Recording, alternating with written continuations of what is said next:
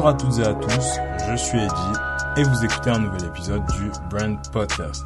Très ravi comme d'habitude de vous retrouver par ces temps très ensoleillés pour un nouvel épisode du Brand Podcast. Je m'excuse euh, d'ores et déjà pour euh, l'attente. C'est vrai que d'habitude le Brand Podcast sort tous les lundis à 8h, euh, mais là le dernier épisode date de mars. Donc on a fait une petite pause, ce qui est normal puisque j'avais mes partiels. Donc je, je, je, je, peux pas en être trouver des épisodes, mais aujourd'hui je vais me rattraper puisqu'on a un très bel épisode en perspective. Pour toutes les personnes qui ne connaîtraient pas le Brand Podcast, c'est une émission qui a pour but de vous mettre en contact avec les meilleurs experts du marketing de notre génération afin que vous puissiez développer votre potentiel humain et business grâce à leur histoire. Sans plus tarder, Caroline, je vais te laisser te présenter. Merci beaucoup Eddie de nous recevoir. Je suis honorée euh, de te permettre de reprendre en fait ton rythme de podcast. euh, Bonjour à tous, je m'appelle Caroline Verdugo et je m'occupe du marketing international, c'est-à-dire le monde sauf les US, chez Jelly Smack, qui est euh, une licorne de la Global Creator Economy. Ok, ça marche. Bon bah écoute, aujourd'hui comme d'habitude, on va euh, parcourir ton parcours justement pendant euh, une trentaine de minutes et ensuite on va s'attarder plus sur le marketing et sur votre stratégie chez Jelly Smack. Euh, pour commencer le podcast, j'aimerais bien dire que quand même ce podcast est un podcast de marketeur. Donc moi je vais te raconter une histoire, chose que je ne fais que très rarement. Cette histoire c'est l'histoire d'une femme diplômée en 2001 de Kedge Business School avec mention qui rentre comme concert de patrimoine et qui restera pour 11 ans et effectuera une partie de sa carrière en, banque privée. Alors là du coup normalement tu as une interrogation puisque cette femme c'est pas toi. Mais elle a exactement le même nom et prénom que toi. Voilà, ça m'a fait assez rire en faisant l'épisode. Et, euh, et, et, je commence avec cette touche humoristique, parce que si on devait reprendre ton parcours, la suite, elle aurait été probablement similaire, puisque t'as un master en finance de l'EDEC, donc euh, déjà félicitations, c'est pas pas une simple tâche. Puis t'enchaînais avec un, un, un, stage en M&A à Société Générale. Moi, je vois des expériences en M&A à Londres, notamment chez Merrill euh, Lynch ou encore chez General Electric Capital. Donc on est on est pile poil dans le cliché là, jusque là. Euh, donc moi j'aimerais bien savoir qu'est-ce qui t'a attiré dans la finance quand on sait que t'as commencé ta carrière avec un stage en cosmétique chez L'Oréal? C'est une bonne question. Euh, je pense que c'est vraiment euh, les parcours de vie. Tu sais, tu, il y a des moments quand tu es assez jeune, tu te fais beaucoup influencer par ton entourage. Alors ça peut être par tes, tes potes de promo, par des profs, par euh, ta famille évidemment. Mhm. Et, euh, et en fait, euh, bah, le sentiment que j'avais, c'est que voilà, la finance à l'époque, c'était le truc où il fallait aller. Euh, et donc, euh, je pense que cette expérience chez L'Oréal, euh, c'était vraiment le truc que toutes les filles en école de commerce rêvaient de faire. J'ai eu la chance de décrocher ce stage et voilà. Euh, en plus, c'était à New York, donc c'était le, le, double rêve. En plus. Euh, mais ensuite, euh, mais ensuite, voilà, j'ai. C'est vrai que j'ai postulé partout. Euh, en fin d'année, en, en, dernière année, en fait, on, on commence à postuler pour des jobs et, et, les écoles de commerce sont super efficaces pour ça parce que euh, ils nous permettent de rencontrer les, les, écoles qui viennent carrément sur les campus et, Mhm. et du coup, c'est facile d'explorer un peu tout. Donc, euh, donc j'ai eu la chance d'avoir des offres de jobs dans des secteurs assez variés et, euh, et je suis allée en finance peut-être un peu par euh, je vais pas dire que c'était un peu présomptueux, mais c'est vrai que ça avait l'air d'être le truc de fou qu'il fallait faire à l'époque. Mhm. Donc j'y suis allée. Ça a été une école extraordinaire. Mhm. Euh, c'était pas marrant parce que franchement, euh, j'ai vécu tous les clichés que vous imaginez en banque d'affaires. Euh, je suis sûre que tu as entendu parler de ces ambiances où tu restes une nuit euh, totale à bosser au bureau, Mhm. tu bosses deux jours de suite, ou bien ton boss qui est dans un pays lointain qui t'appelle à 5 heures du mat, qui te sort de ton lit pour que tu commences à lui faire une présentation. Enfin bref, tous ces clichés, je les ai vécus. Mhm. Mais, euh, mais si je les mets de côté, euh, c'est vrai que ça a été une école géniale en termes d'organisation, de, enfin, c'était- comme un diplôme en plus pour moi finalement. Mhm. Et, euh, et ce qui est assez marrant, c'est qu'aujourd'hui encore, j'ai l'impression de faire partie de, de, de faire partie de ce club. Mhm. Euh, C'est-à-dire que, tu vois, sur LinkedIn, euh, on, on me propose encore des opportunités dans, dans cet univers et tout. Enfin, j'ai vraiment l'impression que c'est comme un diplôme. Ce qui est, assez particulier, c'est que L'Oréal, euh, c'est quand même la, maison du marketing par, par excellence, surtout en, stage, quoi. Et, euh, et, habituellement, tu vois, quand les, quand les gens ils commencent, euh, enfin, quand ils commencent par L'Oréal, ils sortent jamais du marketing, tu vois. Peut-être qu'ils font du marketing autre part, mais, mais c'est vrai que toi, t'as fait un, changement qui est assez intéressant. J'aimerais bien revenir sur un, truc que t'as dit, euh, c'était comme un double diplôme. Quand tu regardes ta, ta carrière a posteriori, Selon toi, c'était quoi les avantages de ton background financier par rapport au rôle que tu as aujourd'hui donc en tant que marketeur? Qu'est-ce que ça t'a donné comme avantage concurrentiel par rapport aux autres? Déjà, pardon pour la trivialité, mais le mastering d'Excel et PowerPoint. c'est vraiment, euh, tu vois, je vois, et pardon à tous mes collègues marketeurs, euh, mais, euh, mais c'est vrai que les fonctionnalités de, de la Microsoft Suite c'est pas la même chose. Mhm. Euh, mais bon, blague à part, et, de manière plus générale, c'est euh, c'est surtout une structure, une efficacité, euh, la manière de, de, prioriser tes projets quand tu bosses sur 25 trucs en même temps. Euh, mine de rien, en fait, la pression et le rythme euh, de ces années finances bah, me servent beaucoup, je pense, à, à absorber voilà le stress, la pression et, et, le fait de bosser sur sur plusieurs sujets en même temps. Je pense qu'en tout cas, aujourd'hui, dans mon job actuel, euh, la, complexité, au-delà de, de, la diversité du type d'activation marketing qu'on fait chez Jelly Snack, c'est aussi le fait de travailler en plusieurs pays, avec plusieurs langues, plusieurs maturités de business également. Et donc, en fait, euh, d'être tout le temps sur euh, voilà, une trentaine de projets en même temps, mhm. euh, de devoir les prioriser. Et puis, tout est important et tout est prioritaire.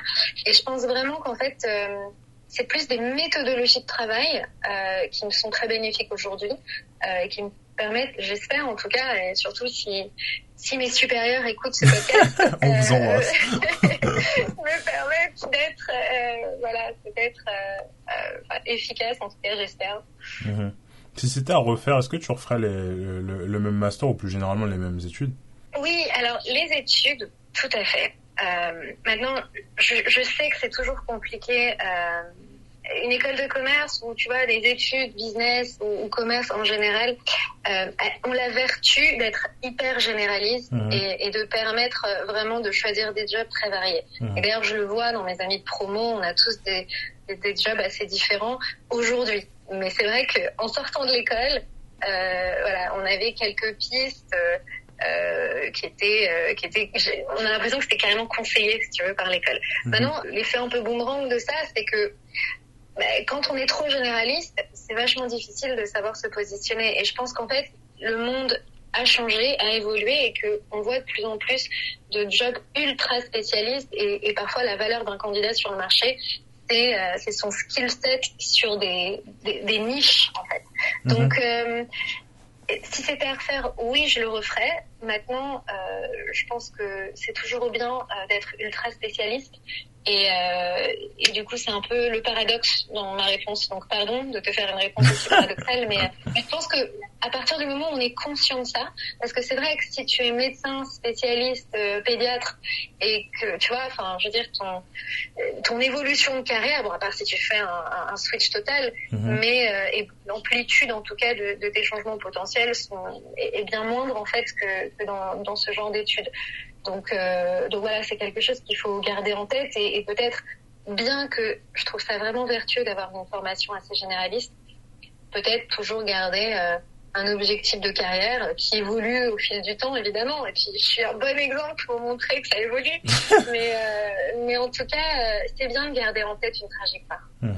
Ton, ton, je, vais enchaîner du coup avec, euh, avec ton parcours et, et, plus spécifiquement par rapport à ton arrivée chez, chez Altavia. Donc en, quelque sorte, ça signe ton, ton entrée dans, dans le monde du marketing à proprement dit. Pour ceux qui savent pas, Altavia, c'est le premier réseau mondial indépendant dédié aux services de marketing du retail. Merci Google.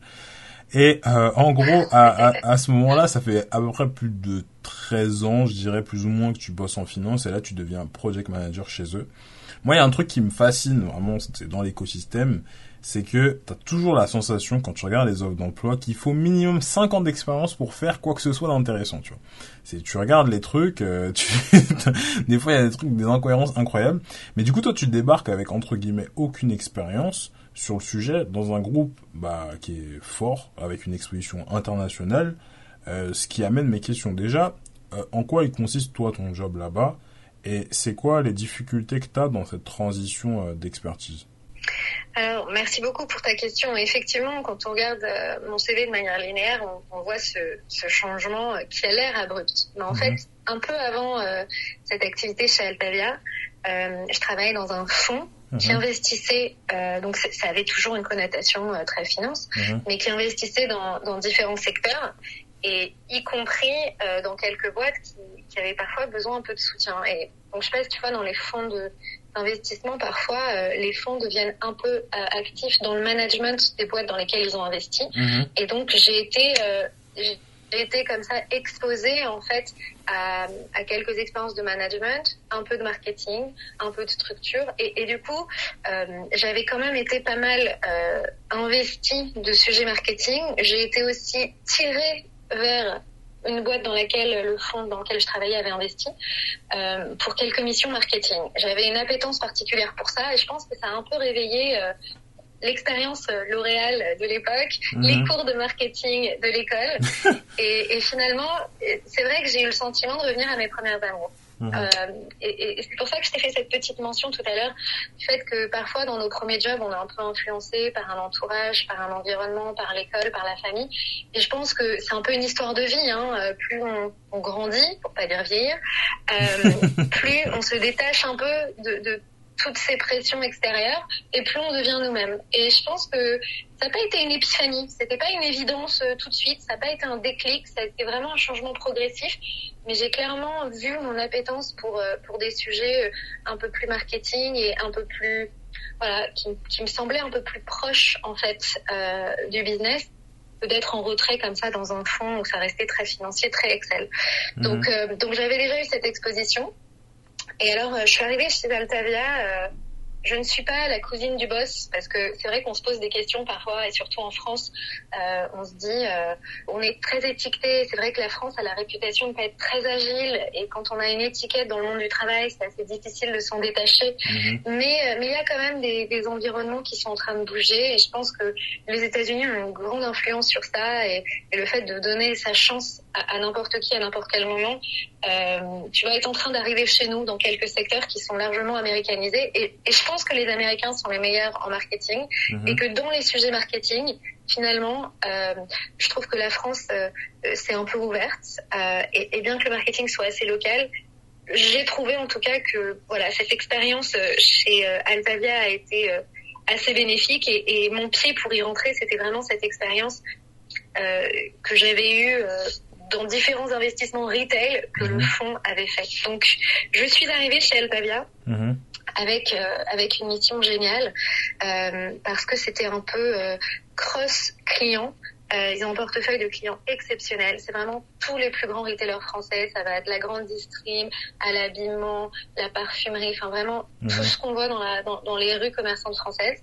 Et, euh, et l'idée, c'était d'essayer de fédérer un peu tous ces commerçants qui vivaient euh, quelques moments difficiles. Alors c'était pré-gilet jaune tout ça, mais malgré tout, c'était déjà difficile avant. Donc imagine post-gilet jaune, post-Covid, les challenges du commerce aujourd'hui, les pauvres. Euh, mais déjà à l'époque, les questions était de, de, fédérer et de trouver de nouvelles activations pour aider en fait euh, les commerçants. Donc il y avait une notion très stratégique en mhm. fait euh, dans cette réflexion qui devait prendre en compte différentes typologies de retailers, des très grands, des moins grands, mhm. différents secteurs à la fois.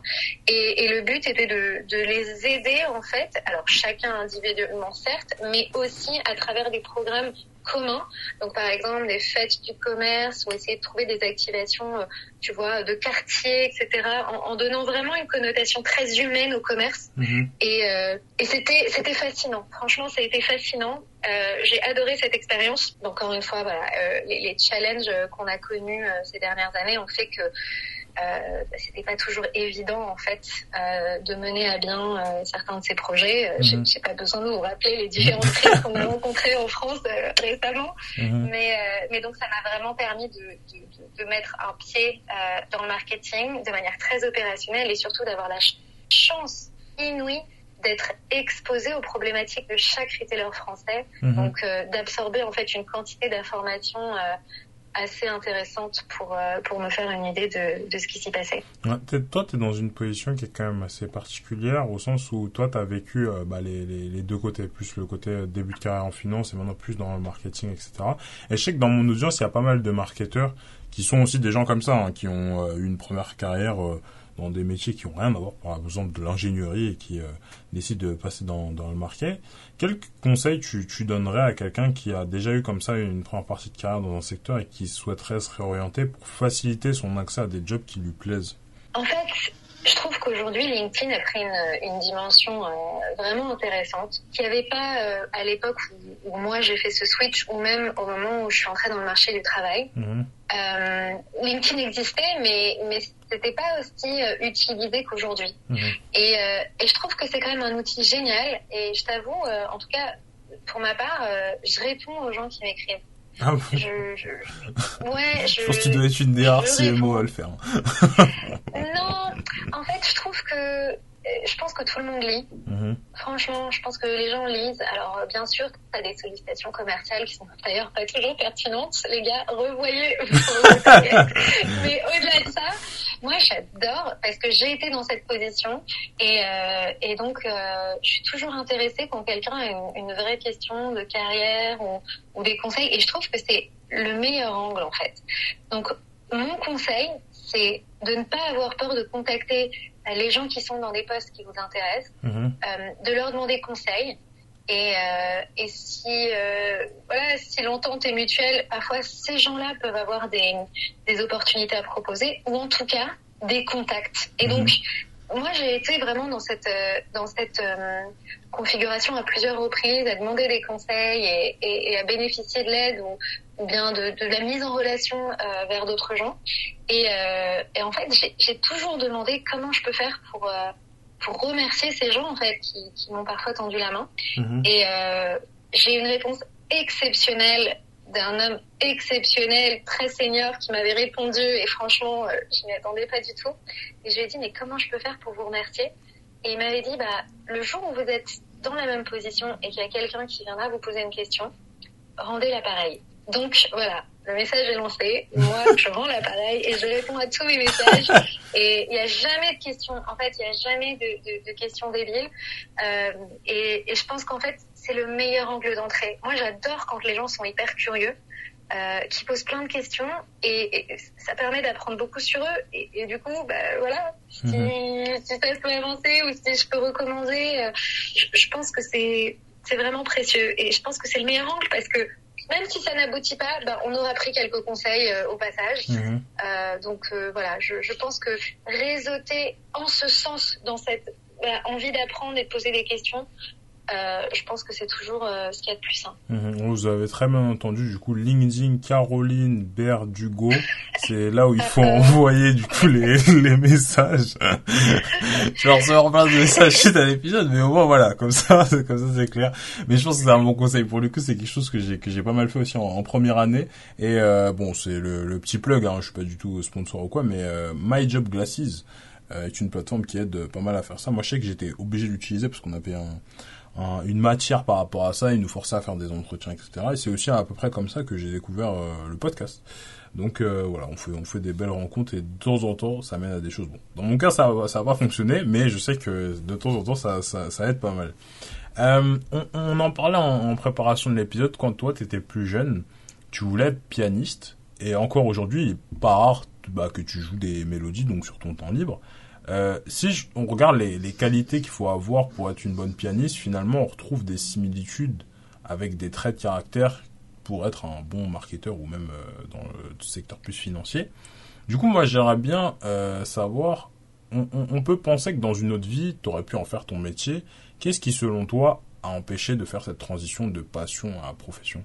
J'espère que tu vas pas me faire regretter de répondre à cette question. Euh, je plaisante bien sûr parce que euh, je t'avoue, la, première chose, et je vais être très tangible, hein, mhm. mais c'est le discours familial qui dit Mhm. Tu vas pas être pianiste. Enfin, tu vas pas gagner ta vie en étant pianiste. C'est pas un vrai métier. tu vous connaissez, ça, ça arrive à tout le monde. Ces, ces petites, euh, ces petites réflexions qui, qui te cassent bien alors que toi, tu es plein d'espoir et d'espérance et que mhm. tu te vois déjà. Enfin bon. Donc, euh, bon, il y a eu un peu de ça évidemment. Mais, euh, mais la réalité, elle a été, elle a été très tangible. Euh, parce que j'étais quand même dans un milieu où il y avait quelques pianistes professionnels, etc. J'évoluais un peu dans, dans ce milieu-là, des concours, des petits concerts et tout, à toute petite échelle bien sûr. Et en fait, euh, bah, je me suis aperçue, voilà, tout ça, je l'ai en plus de l'école, en plus de mes études, en plus de tout ça. Et, euh, et j'avais vraiment envie que ce soit un kiff.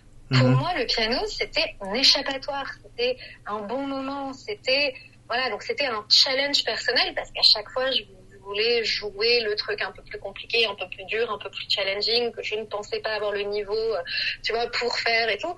Mais la réalité, c'est que à un moment, je me suis aperçue que ça devenait presque une euh, pression, quoi, que c'était, ça devenait un peu euh, complexe et, et que c'était, c'était moins un plaisir qu'autre chose. Mhm. Et, et, en fait, ce qui m'a permis de, de, lâcher un peu ce rêve assez jeune, hein, bah, c'était de comprendre que je voulais pas lâcher le piano de ma vie. Je, je, je veux qu'il ait part, tu vois, qu'il soit là à part entière. Mais en revanche, j'avais pas envie que ça devienne une contrainte. Mm-hmm. J'avais envie de faire le truc à mon rythme, de me poser des challenges à mon échelle, euh, sans qu'en fait euh, ça devienne euh, voilà un, un truc, euh, une obligation. avec des devoirs obligés, etc., etc. Donc, donc si tu veux, j'ai vraiment accepté de, mettre le piano de côté en le gardant comme un moment de plaisir plutôt que d'en faire une contrainte. Mhm. ok, ça marche, pas de souci. Question plus ouverte, parce que c'est vrai que du coup, on a, on a un public de, de gens dans le marketing qui nous écoutent et qui ont, on, a abordé pas mal de fois euh, le sujet du work-life balance sur le, sur, euh, sur le podcast. Selon toi, pour arriver à être heureux au travail, est-ce que c'est indispensable d'avoir des passions qui soient externes, donc qu'on pratique euh, hors de ses heures de boulot, quoi? En fait, je pense que c'est un, un équilibre de vie. Mhm. Et, euh, et je trouve ça génial quand on adore son boulot. Euh, je pense que comme dans tout job, il y a des parties que j'adore et puis des parties un peu plus euh, voilà obligatoires, euh, un peu plus fastidieuses. Mais euh, voilà qu'aujourd'hui je j'accepte volontiers. Et je pense que rares sont les jobs où on est totalement euh, voilà, émerveillé et euh, qu'on adore et sans qu'il y ait euh, la moindre obligation ou tâche un peu fastidieuse. C'est-à-dire que même, je sais pas, un acteur, un chanteur, bah, il doit bosser derrière et c'est pas juste le moment où il chante ou le moment où il joue. Mhm. Il y a toujours un travail ou préparatoire ou bien dans nos cas de, je sais pas, ça peut être du reporting, ça peut être autre chose qu'on trouve pas toujours aussi sexy que le reste. Euh, donc, moi, je trouve ça, un, génial d'avoir l'opportunité de faire un job qu'on aime, où on sent qu'on bosse avec des gens sympas, parce que c'est pour moi le plus important, d'être dans un environnement où on partage les mêmes valeurs que les gens qui nous entourent, d'avoir un environnement où le job est fun et sympa, qu'on a l'impression de grandir avec le job et avec les missions qu'on nous confie. Euh, mais, euh, mais je trouve que c'est toujours sympa d'avoir quelque chose d'extérieur sans cette contrainte. C'est un peu ce que je te disais avec le piano. C'est-à-dire que, en fait, la seule pression que j'ai avec le piano, c'est la mienne. C'est mhm. vraiment mes objectifs à moi que je fixe. Il n'y a personne d'autre pour m'embêter, quoi. Mhm. Donc, euh, je pense que c'est important d'avoir ces moments de déconnexion, euh, même si, et on le voit hein, chez certains entrepreneurs notamment, parce que euh, ils sont workaholics, ils adorent ce qu'ils font, c'est leur passion, leur vie et leur job, leur job et leur vie.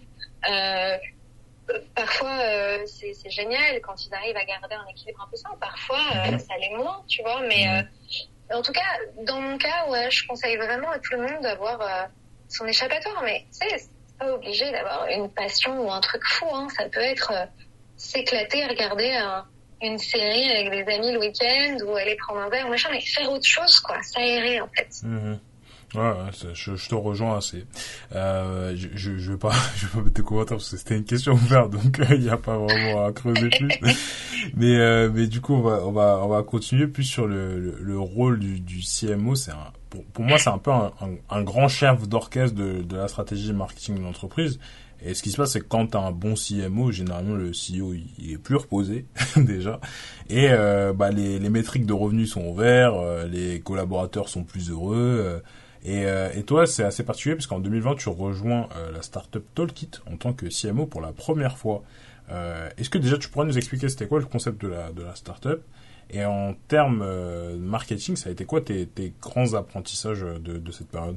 Écoute, ouais, c'était un super challenge en fait, Kit. C'est un réseau social basé sur la voix. Mhm. Euh, en fait, euh, ça mettait en contact euh, des gens de manière aléatoire autour d'une thématique qu'ils avaient pré-choisie.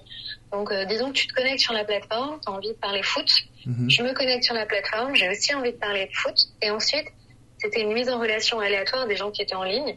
Et, et donc, ça leur permettait de faire connaissance comme ça. Et franchement, c'est génial. En plus, c'était euh, avant euh, Clubhouse, le phénomène Clubhouse, et, et donc euh, ils ont été des précurseurs en fait sur la voix. Et, et c'est vrai que c'était c'était génial parce que je suis arrivée dans ce projet très très tôt, donc il y avait tout à faire. Et ça a été un vrai challenge pour moi parce que j'avais jamais été CMO et, et j'avais travaillé bah, principalement dans des structures qui étaient déjà existantes, qui étaient déjà établies, plutôt des grosses structures. Mhm. Et du coup, euh, ça a été un, double challenge, un challenge marketing, mais aussi un challenge vraiment de construire toute une infrastructure en fait autour de, de ce job. Et euh, ça a été hyper enrichissant. Et ça a été aussi une superbe aventure humaine. C'est pour ça que je te dis, moi je valorise beaucoup aussi euh, bah, les, les, relations avec les collègues. On passe tellement de temps au boulot qu'en fait c'est quand même génial quand on s'entend bien avec ses, avec ses collègues. Et, et là c'était c'était vraiment une super aventure. On a vraiment tout construit de zéro. Euh, et, et j'ai eu beaucoup de liberté en fait. Alors c'était à la fois vertigineux, mais à la fois euh, un vrai challenge personnel. Et, euh, et ça a été euh, ça a été génial parce que là j'ai vraiment pu euh, toucher à tout type d'activation marketing. C'est-à-dire que là, de créer une marque, de créer son image, de créer le ton, de... ça a été vraiment tout démarré du début. C'était la première fois que je le faisais. Et, euh, et vraiment, euh, j'ai eu beaucoup de chance en fait d'avoir la confiance du, du, du CEO founder mhm. euh, pour le faire. Donc, euh, donc ça, ça a été euh, vraiment exceptionnel. Et puis ça a été, c'était aussi 2020, une période qui, qui, a commencé à devenir compliquée. donc, donc je suis passée d'un secteur très retail où là, on était totalement en ligne. en plus, un business de tech. Et, et donc, ça m'a vraiment permis de de voir que c'était le monde d'aujourd'hui et de demain. Euh, et, et c'était vraiment euh, dans le marketing, l'univers dans lequel je voulais euh, continuer d'évoluer. Un peu comme tout à l'heure quand je te disais, euh, je passais mes entretiens pour mon premier job au moment où j'allais être diplômée. et la finance, avait l'air d'être le truc cool. Bah là, si tu veux, j'ai le sentiment que c'est vraiment la tech, quoi. Et, et du coup, euh, encore une fois, c'est super subjectif. Hein, mais, mais, si tu veux, j'ai eu ce sentiment en arrivant chez Tokit. Et donc, j'ai été assez, euh, assez époustouflée de cette aventure. Et, et surtout, ça m'a permis de beaucoup grandir. Mhm. Donc, euh, donc, ça a été une, une, une, expérience géniale. Et, et si tu veux, euh, j'ai enchaîné avec Jelly Smack après, où, où là, pour le coup, euh, j'avais pas prévu de bouger tout de suite. Et, et l'opportunité euh, euh, de rejoindre voilà, une start-up, maintenant licorne, euh, leader de la créateur économie. Et voilà, j'ai pas pu résister. et je regrette pas du tout. Justement, t'anticipes mes questions parce que je voulais te demander comment ça s'était terminé déjà avec Tokit et puis comment tu t'étais retrouvé chez, euh, chez Jenny Smack. Euh. Pardon, excuse-moi. Euh, écoute, bah, Tokit a toujours une place spéciale dans mon cœur. Je suis toujours l'évolution. Euh, je, je, vois de temps en temps euh, les membres de l'équipe. Euh, c'était, c'était complexe en fait ce changement. Vraiment, ça a été complexe. Euh, Jelly voilà, chercher quelqu'un pour pour développer le marketing pour la région IMIA. Mm-hmm. Et et bon, voilà, c'est c'est c'est une poètes qui ont en hyper croissance. Euh, ça a été très dur, ça a été très dur. Franchement, c'était une transition complexe euh, parce que parce que Tokyo était top. Mais euh, mais voilà, il y a des virages comme ça dans la vie où quand tu dis bon allez je saute sur l'opportunité quand tu quand tu dis quand tu dis transition euh, complexe c'était complexe au sens Stockit ça marchait plus enfin vous arriviez plus à faire du CA ou complexe au sens non en fait non non c'est pas ça c'est vraiment que quand t'es bien dans ton job mm-hmm. euh, et que tout se passe bien qu'en plus t'as des challenges que tu t'entends bien avec l'équipe euh, voilà là si tu veux c'était une opportunité que j'avais pas spécialement cherchée, Jelly. Mhm. Et, euh, et en fait, euh, c'est vrai que bah, ça arrive en fait que, que tu vois, tu reçoives des petites offres, etc.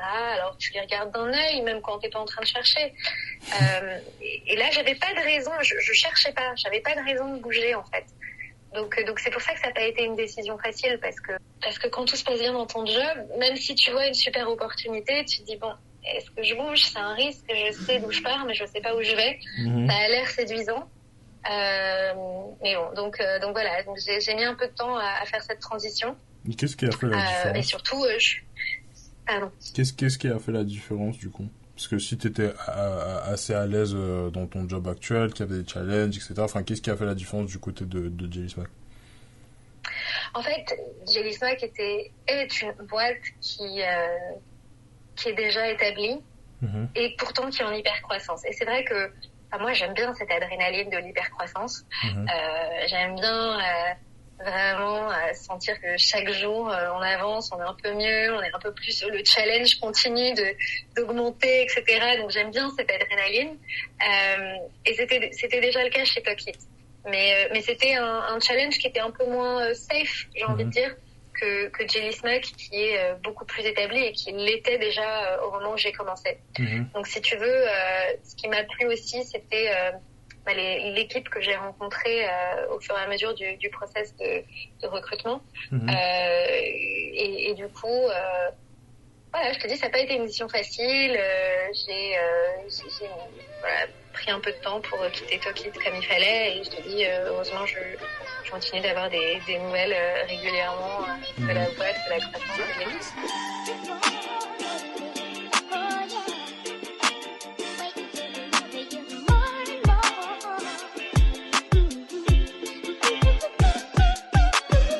Déjà, félicitations à toutes les équipes RH de chez Smack parce que vous avez quand même réussi à la convaincre.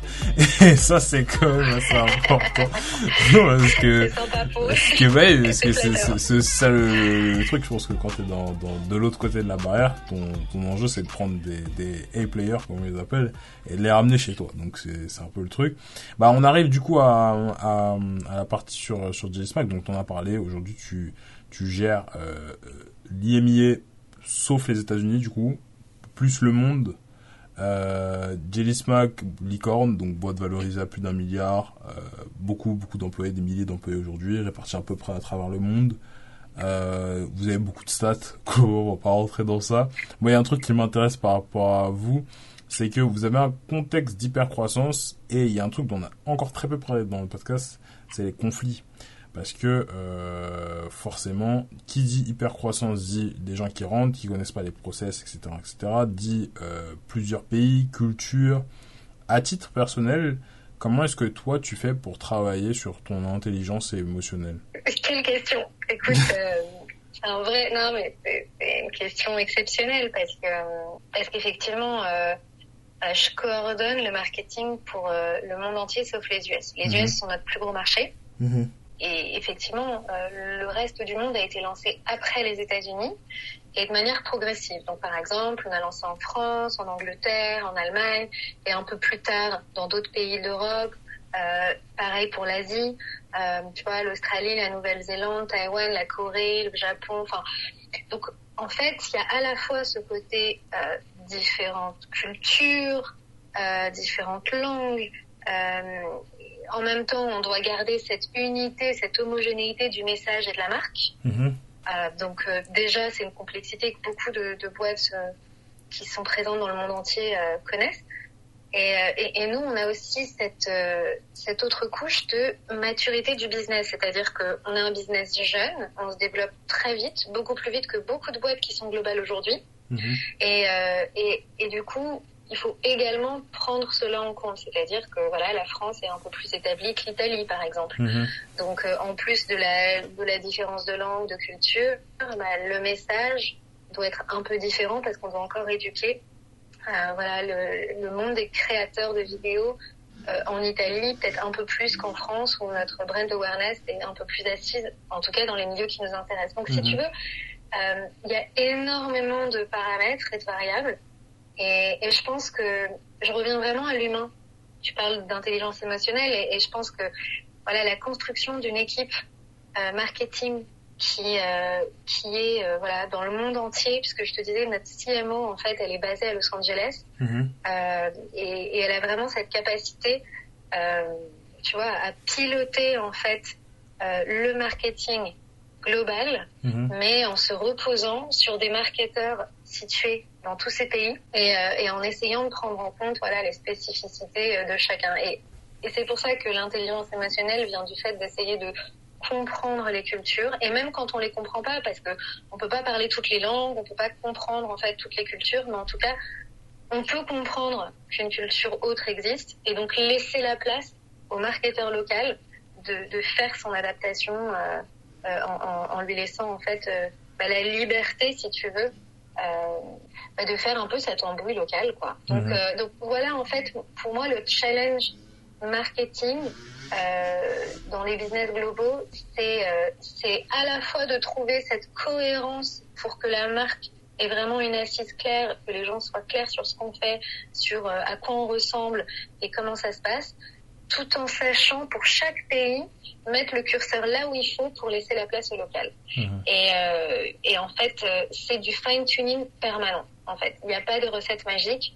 Je pense que c'est en permanence, selon les activations marketing, selon le développement du pays, selon le marketeur, selon plein de paramètres, euh, un process à, à, à adapter. Et, et c'est ça qui est génial en fait dans les dans les boîtes de tech, c'est euh, qu'il y a cette culture hyper agile, hyper réactive, euh, qui permet de s'adapter. Donc euh, donc je pense qu'en fait, euh, on a des, des, des process marketing qui sont assez euh, assez euh, intelligents et, et qui sont pas nécessairement les, les process qu'on voit partout. Donc donc c'est ça qui est qui est un peu surprenant, challenging et intelligence émotionnelle pour moi, c'est savoir comment fédérer une équipe. C'est Mhm. surtout ça en fait. Est-ce que toi, tu pourrais nous partager une anecdote sur un, sur un conflit qui a eu lieu en interne et comment est-ce que vous l'avez résolu? Je pourrais prendre vraiment un exemple sur euh, sur cette idée, tu vois, de de comprendre que que certains pays ont besoin de de plus de de liberté ou de place pour la localisation que d'autres. Mhm. Euh, donc, euh, et puis bon, voilà, euh, entre nous, euh, on sait que les Américains en marketing sont exceptionnels euh, et, et, qui- et, et ils le savent. Et ils le savent. Donc, euh, forcément, tu vois, euh, c'est toujours sympa de, de, de voir. Enfin, tu, tu connais, hein, souvent les Américains veulent imposer leur modèle et tout. Bon, Mhm. bah, chez Jelly, on a, on a, on a la chance d'avoir, euh, voilà, des, des, des marketeurs qui, qui captent un peu. euh, il faut laisser la place, mais je pense que c'est surtout euh, un exemple de conflit. C'est peut-être ça, en fait. C'est, euh, qu'en fait, euh, il fallait laisser un peu la place. euh, pour le local. Donc, je te donne un exemple. Dans, dans certains documents qu'on utilise pour présenter ce qu'on fait à, à des créateurs potentiels avec qui on aimerait travailler, Mhm. bah, on met des exemples de créateurs avec lesquels on travaille. Maintenant, peut-être que j'ai pas, j'ai pas été super claire jusqu'à présent parce que beaucoup de gens peut-être ne connaissent pas Jelly Smack. C'est vrai que on n'est pas B2C, donc notre awareness, elle est pas, euh, elle est pas hyper euh, présente euh, chez tout le monde. Mhm. Euh, on est plus B2B. Alors, je, je m'amuse à dire qu'on est B2C quand même parce qu'on est B2 créateur. Mhm. Mais l'idée, c'est que chez les SMAC, en fait, on, on a des outils de tech qui nous permettent d'accompagner les créateurs de contenu vidéo dans leur expansion sur toutes les plateformes de réseaux sociaux. Ce que ça veut dire, c'est que si tu es un gros YouTuber, on va t'aider à prendre tes vidéos, à les repackager de manière intelligente avec des outils d'intelligence artificielle pour les adapter au code de chaque plateforme. Donc, par exemple, sur YouTube, euh, c'est un format euh, horizontal. Euh, sur Facebook, c'est vertical. Sur TikTok, c'est très très court. Sur Insta, ça va être un autre format. Et donc, que ce soit les formats, les messages, etc., il y a un tas de paramètres que nos outils, en fait, euh, de, de prendre en compte. Et, euh, et donc, en fait, ça permet aux créateurs de contenu vidéo, sans faire le moindre travail supplémentaire, de pouvoir monétiser de, de manière optimale toutes les vidéos qu'il va faire. Donc, au lieu de les poster sur une seule plateforme, nous, en fait, on va opérer les chaînes pour lui et les poster sur toutes les autres plateformes pour que, pour en fait, euh, faire accroître ses, ses revenus. Donc, en fait, nos clients sont avant tout des créateurs de contenu vidéo Mhm. et, et du coup, c'est auprès d'eux qu'on communique et qu'on essaye de, de, se faire connaître. Et donc, je reviens sur mon exemple. Pour les convaincre de nous rejoindre, Mhm. on, leur, on a des vidéos, des présentations, etc. Et on a quelques-unes qui ont été créées par des équipes américaines qui mettent en exergue des créateurs super américains. Ah. Alors c'est vrai qu'on travaille avec des créateurs connus dans le monde entier. MrBeast, PewDiePie, enfin, Mhm. c'est les plus gros plus créateurs euh, Mhm. euh, individuels sur euh, sur YouTube par exemple. Et, et beaucoup sont très connus dans le monde entier. Maintenant, il y en a d'autres qui sont connus qu'aux États-Unis. Et tu vois, euh, de temps en temps, on leur dit, mais tu sais, ce créateur, on le connaît pas, on préfère mettre notre français, euh, Florian Honner, euh, on préfère mettre euh, même Koé, euh, on préfère mettre, euh, tu vois. Et, et du coup, voilà, on a de temps en temps des petits conflits en disant, mais non, mais non, notre créateur américain, il est plus connu. Et si tu veux, ce qui est bien, c'est que parce y a cette intelligence de faire confiance à l'équipe et de comprendre qu'il faut donner cette place à la localisation, bah, très vite, en fait, c'est des faux conflits, tu vois. Euh, on arrive à localiser, on arrive à, à optimiser. Et si tu veux, notre but, c'est vraiment de s'assurer que, que les équipes de, de vente, en fait, donc, tous les partnership managers qui, qui sont en contact avec les créateurs potentiels, aient les meilleurs outils possibles. Donc, il y a cette notion de confiance à avoir avec les équipes et voilà. Donc, c'est des petits conflits qui sont arrivés au début, mais Mm. franchement, c'est dépassé, quoi. Ça marche. On va passer sans plus tarder au mini-jeu avant de rentrer euh, dans, dans, dans votre marketing. Euh, Jelly Smack euh, a développé des, des médias, euh, notamment un qui s'appelle Oh My Goal, et je parle de lui aussi parce qu'on est en plein dans la Ligue des Champions, ce genre de truc. Et je me suis dit qu'il serait bon de faire un truc autour du foot. Donc là, les règles vont être très simples. Euh, je vais te donner des noms euh, des personnes de ton équipe marketing, donc euh, en France. Voilà, je me suis dit on va, pas aller très très loin. Et toi, tu vas devoir me dire dans quelles entreprises il ou elle a bossé avant d'être chez Jelly. J'ai appelé ça le mercato. À chaque fois, tu auras deux propositions avec le nom de la personne, son titre chez Jelly et puis deux propositions de, de boîte. Caroline, est-ce que tu es prête? Pas du tout. Pas du tout. Les autres, vas-y. Au début, tu m'inquiétais avec les questions foot. Après, Non. je me suis inquiétée parce que j'ai compris que c'était pas foot, mais que c'était l'équipe. Mais vas-y, on y va. Ok, euh, Mathilde Barr est actuellement Performance Marketing Manager chez Jelly. Est-ce qu'elle a bossé chez Malte ou chez Doctolib avant? Mathilde, euh, elle a bossé chez... Je sais pas. Ah, chez Doctolib. Je pense pas qu'elle ait bossé chez Doctolib. Dire Malte, c'est une bonne réponse. Euh, euh, Ria Tiagi, donc euh, qui est content stratégiste chez vous. Est-ce qu'il a bossé chez SoftBank Robotics ou chez BNP Paribas? SoftBank Robotics? C'est une bonne réponse, 2 sur 2 jusque-là. Euh, Thomas Tremblay, qui est account manager, est-ce qu'il a bossé chez Puma ou chez Unilever? Euh, Écoute, euh, je dirais euh, Unilever. C'est une bonne réponse, 3 sur 3. Bah, jusque-là, tu t'en sors bien. Euh, Vanessa Nguyen, qui est Beauty Content Strategist chez J Smack, est-ce qu'elle a bossé chez TSC ou chez L'Oréal? TSC. Je sais que c'est pas L'Oréal. Ok, bah, J'aurais retenu. t'as t'as retenu laquelle du coup? TSC, TSC. C'est une bonne réponse aussi. Euh, Billy euh, Civisey, qui est Paid Social Ads Manager, a-t-il bossé chez Publicis ou chez euh, Ads Up Consulting? Chez Adobe Consulting. C'est une bonne réponse. Bah, voilà, bah tu t'en es bien sorti quand même. 5, 5 sur 5, tu connais bien ton équipe. Alors, il faut dire qu'il y a eu beaucoup de chance aussi, j'avoue. Il y a eu beaucoup de chance. Bon, en tout cas, on embrasse du coup Mathilde, Ria, Thomas, Vanessa et Billy qui euh, peut-être écouteront euh, ce podcast. Sans plus tarder, on va passer à la euh, partie par rapport au marketing de. Euh, vous êtes une boîte assez intéressante parce que vous avez une variété d'offres qui a tombé par terre, on peut se le dire. Euh, donc, euh, c'était difficile pour moi de choisir un sujet sur lequel me centrer, euh, mais dans le peu de temps qu- qui nous reste, j'ai choisi de, partir euh, sur euh, un, truc dont euh, le grand public, et je sais, euh, entend assez euh, parler, c'est les médias. En fait, vous, vous êtes derrière le Beauty Studio, Oh My Gameology, enfin plein de plein de médias euh, que le plus grand public euh, connaît très bien.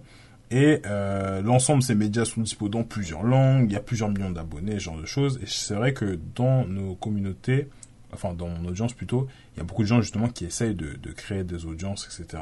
Moi, ma question pour toi, c'est comment est-ce que vous faites aujourd'hui pour dupliquer comme ça le succès d'un média à un autre média alors que c'est dans des niches qui sont complètement différentes? Écoute, c'est une super question et d'ailleurs c'est comme ça que la boîte a commencé. Mhm. C'est-à-dire que euh, Jelly a commencé parce que nos trois founders ont, lancé en fait des chaînes euh, hyper spécialistes, celles que tu as citées notamment. Euh, et en fait, euh, au fur et à mesure d'itération et de tests, ils ont développé des outils de tech propres basés sur l'intelligence artificielle qui permettent d'optimiser bah, la création de contenu, la fréquence de poste, et euh, en fait euh, un tas d'outils ensuite pour booster ces contenus également. Donc c'est vraiment en plusieurs étapes que notre tech opère.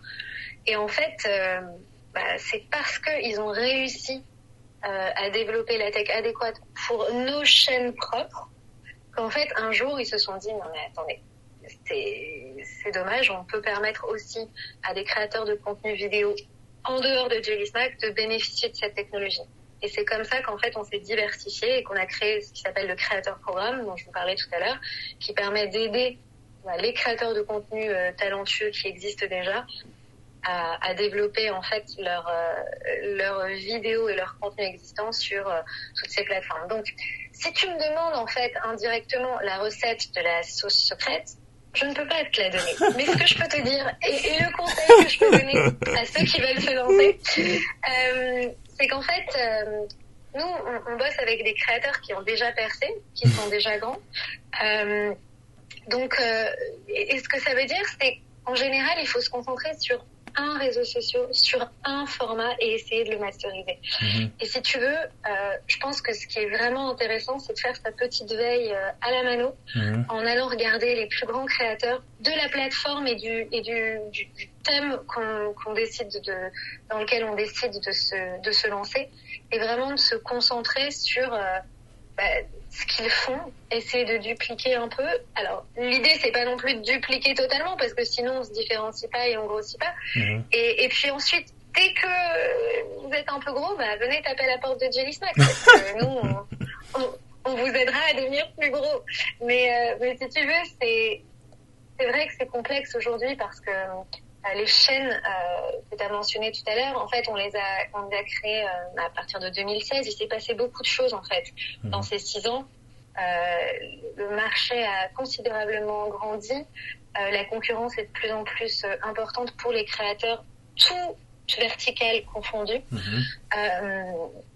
Et, et, du coup, c'est vrai que créer du contenu et le contenu est devenu une commodité euh, hyper précieuse. Donc, euh, donc je pense que voilà, essayer de se concentrer sur une plateforme, sur un type de contenu, de poster de manière assez récurrente et bon, euh, de manière assez euh, intense, hein, j'ai envie de dire, euh, permet vraiment de gagner une exposition max. Maintenant, encore une fois, c'est vrai qu'aujourd'hui, Jelly Snack, on a, on a toutes ces chaînes et puis on travaille avec les plus grands créateurs et donc on collecte en fait une data sur ce qui marche et ce qui marche pas en fonction de l'évolution des algorithmes de chaque plateforme, qui fait que voilà, euh, on, grandit et, c'est difficile aujourd'hui de rentrer vraiment dans ce marché et de développer des techs. Euh, euh, ou bien enfin basé sur sur la data qu'on récolte c'est-à-dire qu'aujourd'hui ce qu'on récolte est tel on a des milliards de vues chaque mois si on prend nos chaînes et les créateurs avec lesquels on travaille et qu'on les agrège du coup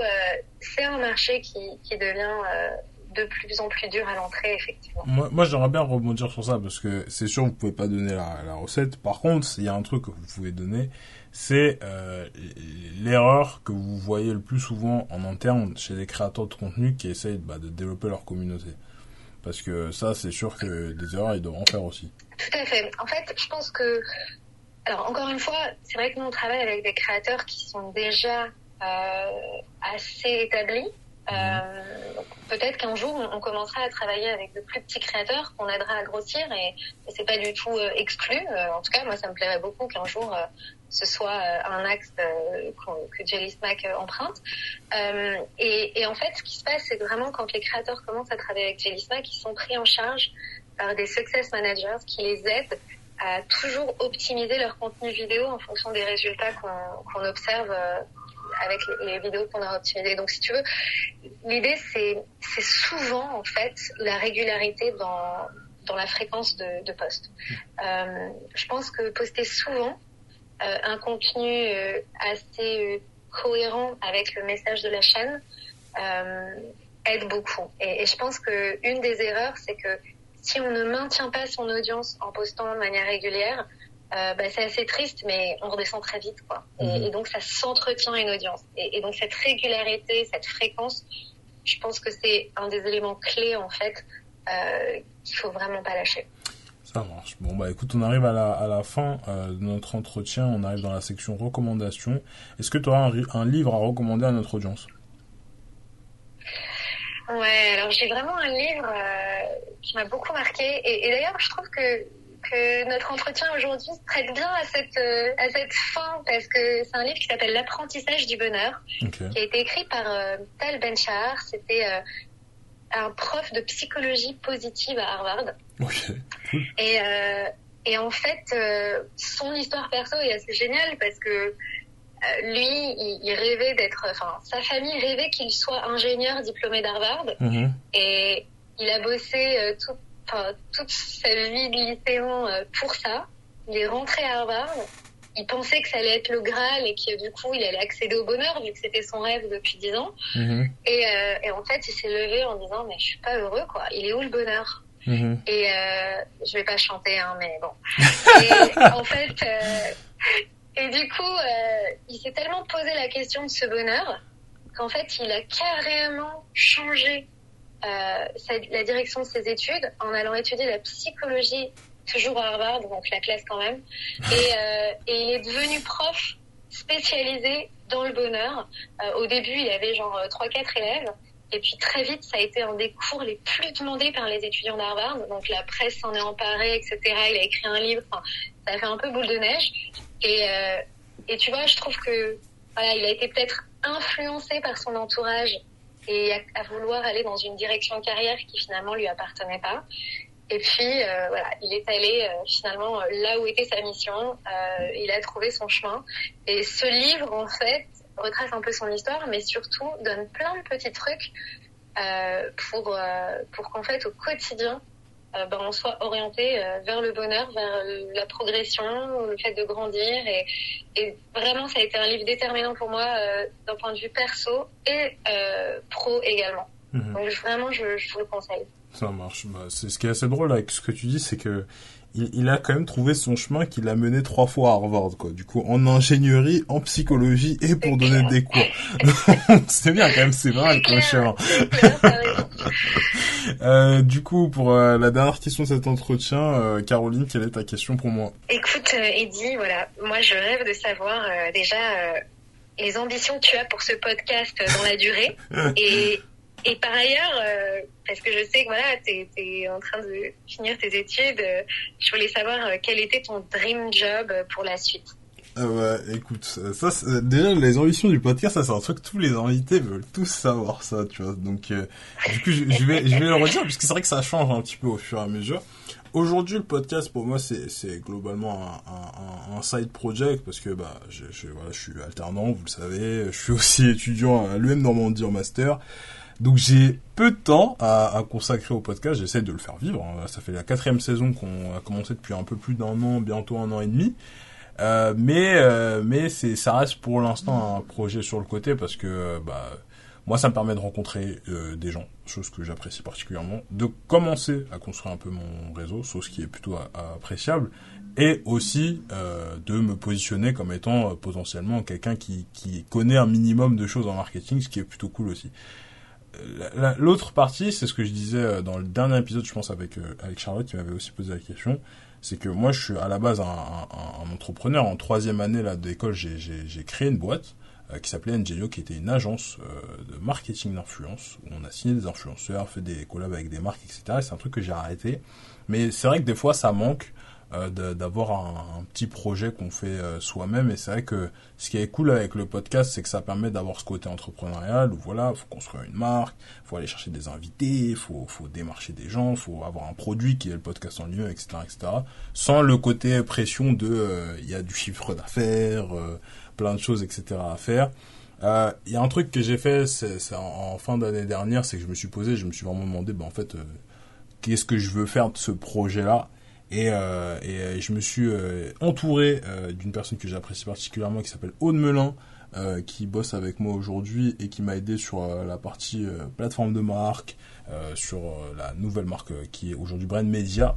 Et l'objectif de, de Brand Media, c'est en fait de créer un genre de, de, groupe avec potentiellement pas que des podcasts dedans, mais pour commencer des podcasts, euh, où il y aurait d'autres thématiques. Euh, il y en a un nouveau qui va sortir l'année prochaine normalement. Continuer d'avoir euh, des conférences. Euh, chaque année, je fais une conférence qui s'appelle le Brand Builder Talk où tu seras très gentiment invité si ça se fait cette année. où les guests sont des personnes qui ont fait des podcasts avec moi. donc pour faire un truc où voilà, on, a, on parle de marketing, on rencontre l'audience en physique, etc., etc. Et, et voilà, le, le, but en tout cas, ce serait d'avoir un, dans un premier temps, un conglomérat avec avec des médias dedans. Euh, J'essaie de pas vraiment me mettre de pression par rapport à tout ça parce que je sais très bien que qu'on peut pas être partout. J'essaie de valider, j'ai validé, c'est ce qui est très cool de toujours être optimal au travail euh, pour mes, mes, mes, collaborateurs qui m'écoutent et, euh, et de faire les choses euh, dans l'ordre. Mais c'est vrai que j'aime bien développer des projets qui ont du sens et euh, je trouve que ça a, un, un, sens tout particulier de, de faire tout ça parce que j'apprends voilà de, des carrières des gens, des erreurs des gens, etc., etc. Et ça permet de développer un, projet entrepreneurial à côté. Euh, L'autre question euh, que, que tu avais, est-ce que tu pourrais me la rappeler? Ton dream job Ah, mon dream job. Ah bah c'est ça c'est c'est assez particulier parce que le dream job il est elle a un peu évolué avec euh, avec le temps. Euh, quand j'étais petit, je voulais être architecte. C'est que ça évolue, c'est ça en fait qui est génial. Ouais, mais quand... Trajectoire, faut qu'elle évolue tout le temps, c'est top. Quand j'étais plus petit au collège, je voulais être architecte. Puis euh, je me suis rendu compte que l'architecture c'était pas euh, ce qui me convenait. au lycée, je voulais être ingénieur. J'ai fait une terminale S, spé mathématiques. Et, euh, et après, je me suis rendu compte en, en terminale que, en fait, il y avait des gens qui étaient vraiment très très forts en maths et en physique, et moi que j'étais pas aussi fort que, j'avais un bon niveau, mais j'allais pas être un très bon ingénieur. du coup, je me suis rabattu sur sur le, le, le, business. C'était une très bonne décision, accessoirement, je regrette pas du tout. Et euh, et, euh, et euh, je me suis toujours dit la chose suivante. Moi, dans une vie idéale, je serais entrepreneur parce que je sais que j'aime bien faire des choses, mais je pars du principe qu'un diplôme, c'est quand même censé apporter une certaine forme de sécurité. C'est aussi pour ça que j'ai décidé de rentrer à l'EM Normandie, parce que, bah, voilà, quand, quand on connaît personne et qu'on n'a pas de base sur des choses, avoir une formation avec un cursus généraliste et potentiellement des alumni qui euh, sont présents quelque part dans la nature, ça permet d'avoir une, base. Et euh, du coup, par extension, je me suis dit, si demain tu peux pas être entrepreneur, faut bien que tu fasses quelque chose pour être salarié. Parce que c'est ça, il y a que deux trucs. Enfin, on peut être freelance entre les deux, mais globalement c'est une variante d'entrepreneur, quoi. Donc, euh, bah, j'ai toujours tout optimisé dans mon humble carrière pour être un, un, un CMO parce que je me suis toujours dit bah si je peux pas être entrepreneur être CMO c'est le truc le plus logique euh, que je puisse faire parce que j'aime bien le marketing donc j'ai fait euh, tous les stages qu'il fallait euh, les assos qu'il fallait les projets qu'il fallait etc etc et j'ai un, une grande dette envers envers Google particulièrement parce que j'ai tout appris sur YouTube. j'ai appris à utiliser les logiciels comme Photoshop, Premiere Pro, genre de trucs, etc. À 12-13 ans sur sur YouTube en baladant, j'ai appris énormément à l'époque sur Skype avec des gens que je connaissais pas, qui m'ont appris plein de trucs, etc. Et, euh, et, euh, et, je trouve que la tech c'est fantastique pour ça parce que ça permet de donner des opportunités à des gens qui en ont pas euh, naturellement. Donc je me suis toujours dit qu'un jour j'arriverais à aller aux États-Unis et, euh, et, à faire du marketing dans une boîte de la tech. C'est pour ça que j'ai fait un échange euh, à Le Normandie à Los Angeles pendant six mois pour déjà voir ce que c'était que de vivre aux États-Unis pour de vrai. Euh, donc voilà, on en est encore loin, hein, très humblement. Là, franchement, euh, déjà je vois juste aujourd'hui, j'ai la chance de pouvoir parler à des gens chez Google, euh, chez Zoom, tout ça, tout ça, et je vois le niveau de difficulté que c'est juste pour arriver à avoir un job chez Google en France.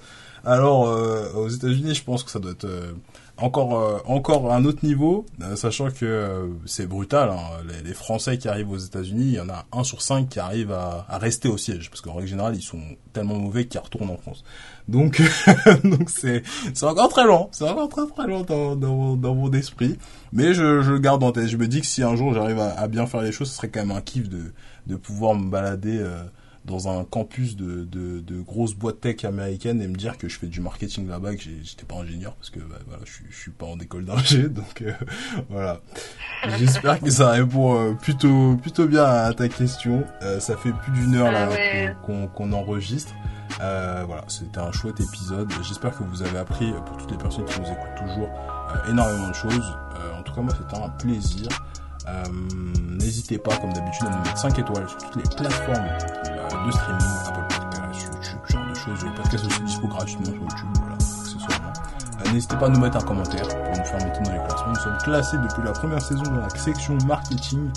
Et euh, puis sur ces belles paroles, bah moi je vous retrouve pas lundi parce que j'ai pas d'épisode juste après, mais à lundi de la semaine d'après parce que celui-là par contre j'ai un épisode euh, pour un nouvel épisode du Brand Podcast. Bye bye.